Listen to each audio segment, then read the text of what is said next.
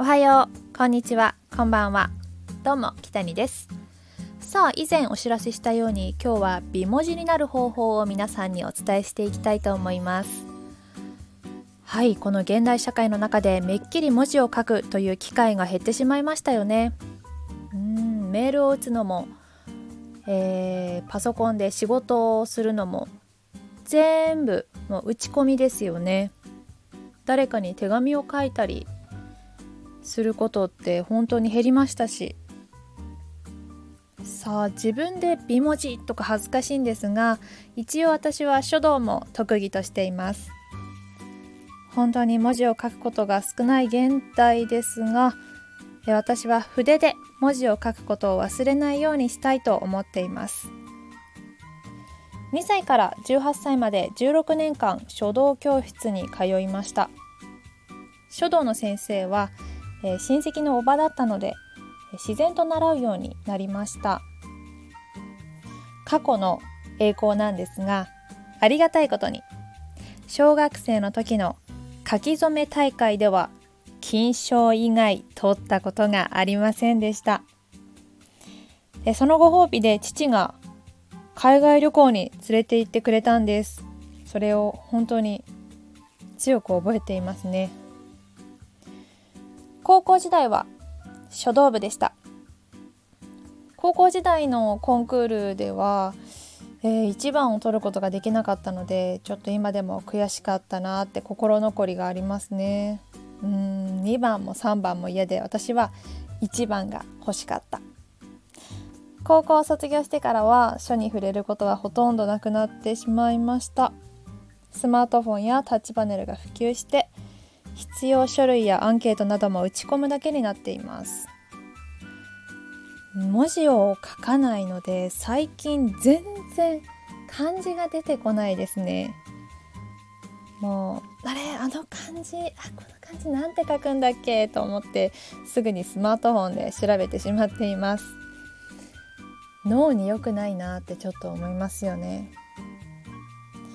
あと漢字が分かっていても書き順を間違えて覚えていたりするんですよ。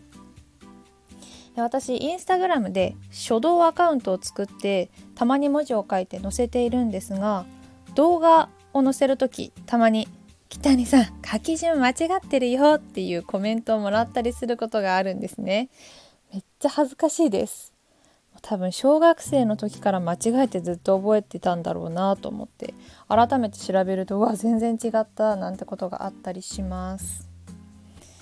えさて本題の美文字になる方法ですがとにかく上手な字を真似することです。よく小学校の時やりませんでしたか？こう薄い紙に透かして文字を書いたりこう点々点の文字をこうなぞって書いたりね。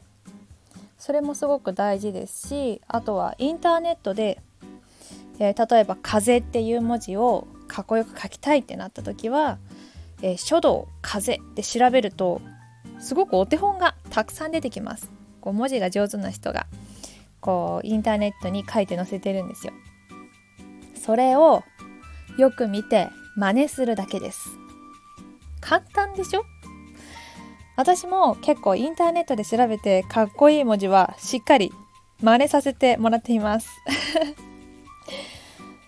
人の真似をするこうよくできる人だったりとか上手なことを真似するっていうのはとても大事なことなんです、えー、私お仕事ではないんですが名刺に載せる名前を書いてほしいだったりとかこの大事お願いて言ってもらって文字を書いたり、えー、あと多いのが結婚式の祝儀袋ですね。名前書いてほしいんだけどとかお願いされることが多くてそれちょっと嬉しいです。